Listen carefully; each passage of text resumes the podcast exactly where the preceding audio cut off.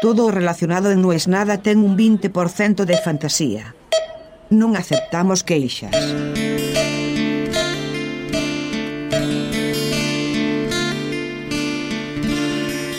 Yo sabía que iba a pasar, porque pasa, porque pasó y porque pasará. Pero por otra parte no puedo resistirme. La otra vez que para terminar la temporada entrevisté a mi hija en este podcast,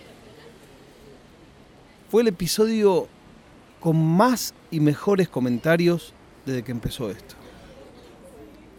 Y ayer volvió a pasar. Ayer hablé con ella en ocasión de sus preparativos para el 8M. Y no sé, es como que yo lo sé. Pero no por mérito mío, es por mérito de ella.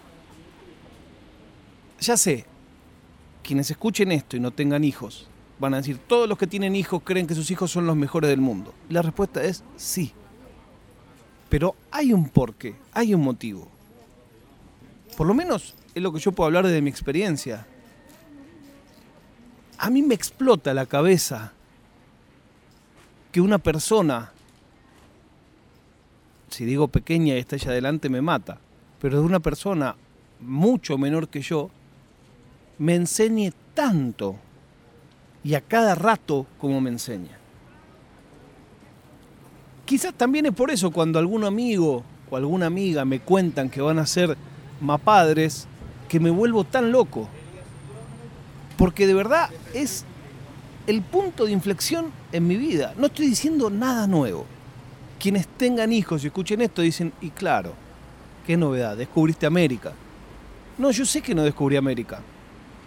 Pero cuando esos hechos los refrendan terceros, cuando me llegan los mensajes que me llegan respecto de algo que puede haber dicho ayer mi hija, o, como suele pasar, de algo que hace, y me vuelvo loco.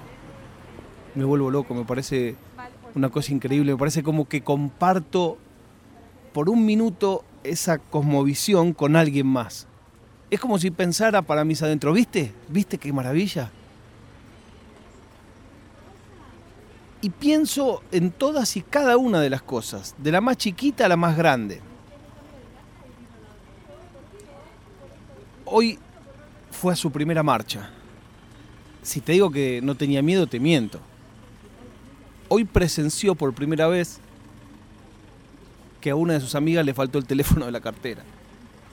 Y yo sabía que eso podía pasar porque es una manifestación multitudinaria y ahí siempre alguien va a aprovecharse. Pero también ser padre es eso. Es no aislarla de los peligros del mundo intentar educarla, informarla, prepararla para que los esquive ella.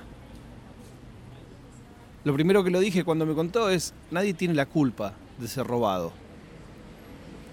Ahora me alegro que haya servido de algo toda la charla que tuvimos ayer. Ayer tuvimos como una TED Talk de 10 consejos para utilizar cuando uno va a su primera marcha.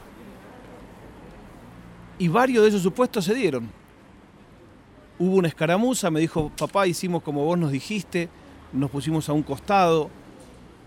Yo le dije que no hay que acercarse a sacar fotos, ni a, ni a intentar cuando uno es niño o joven y va a una marcha, que la curiosidad te haga meterte en un lugar donde no tenés que estar. Vino cantándome las canciones que cantaron. Me puso contento también que me contó cómo contuvieron a su amiga. Y ahora instantáneo le dijo a Nati, mamá, vamos a ir a la de la tarde, ¿no? Porque ella fue a la mañana, la de los estudiantes, y ahora a la tarde quiere ir a la otra. Y claro, eso a mí también me llena de orgullo. Que tenga ideales. En este caso son ideales de los que ella me enseña y de los que yo aprendo.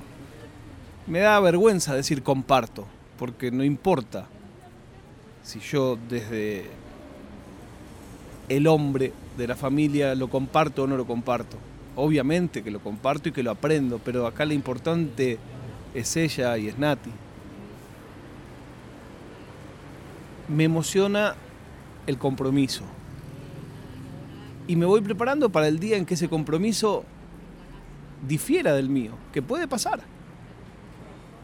A mí me ha pasado en los últimos años de votar diferente de mi padre y valoro su compromiso y él valora el mío. No tan diferente, pero diferente. En algún momento esa diferencia fue lo suficientemente grande como para votar dos candidatos a presidentes distintos. Mi madre ni dice a quién vota, la banco.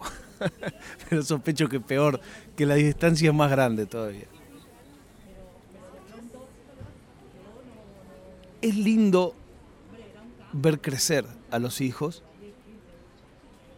a la vez que para los que somos personas sensibles y nostálgicas y padres de quienes fueron niños maravillosos, saber que hay un montón de cosas que no se repiten, saber que hay un montón de cosas que ya están prohibidas.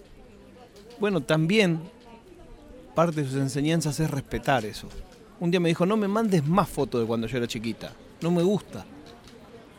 Porque claro, en ese mandar una foto por WhatsApp de cuando ella era muy chiquita, hay un texto que no se dice, pero que es qué lindo sería que fueras así de chiquita. Y yo le expliqué que no, que cuando yo mando esa foto no significa eso. Pero no me creyó y creo que hizo bien. A mí me encanta ser el padre de una preadolescente, de una joven como es ella, comprometida, inteligente, sensible, compañera, solidaria, también me encantaba ser el padre de esa nenita tan graciosa, tan simpática. No son cosas antagónicas, pero son dos personas distintas. Supongo que en la dificultad de aceptar ese cambio y de aceptar que uno con el tiempo va queriendo a otra persona, Viene incluido en el combo aceptar que uno también es otra persona.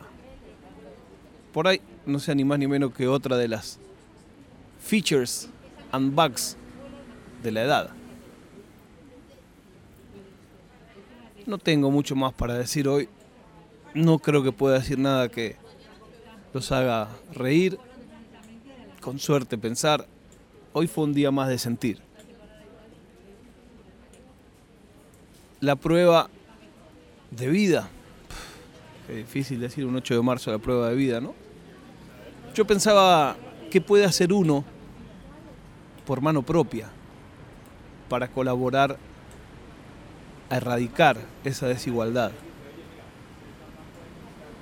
Y leí una cosa que dije, bueno, por ahí alguien que escuche este podcast sí tiene la capacidad de modificar esto con su propia mano, sin depender de terceros, sin ir a esa cosa idealista de, bueno, yo me comprometo y digo, no, no, de hacer. Dije, ¿qué puede hacer alguien que escuche esto por ayudar hoy? Y leí que en todo el mundo la brecha salarial entre hombres y mujeres es de 23%. Esto significa un hombre y una mujer con la misma capacidad, con las mismas calificaciones, haciendo el mismo trabajo, en promedio el hombre gana 23% más. Bueno, por ahí si alguien que escucha este podcast tiene entre sus competencias fijar sueldos de personas, por ahí podría mirar qué tal va esa brecha en ese Excel de tu compañía. Quizás esa sea mi prueba de vida y esa sea mi esperanza. Que alguien me diga, ¿sabes qué? Lo escuché y fui y me fijé. Ya ni te digo, lo pude cambiar me conformo que me digas me fijé. En realidad no hay que conformarse. Eso no es nada.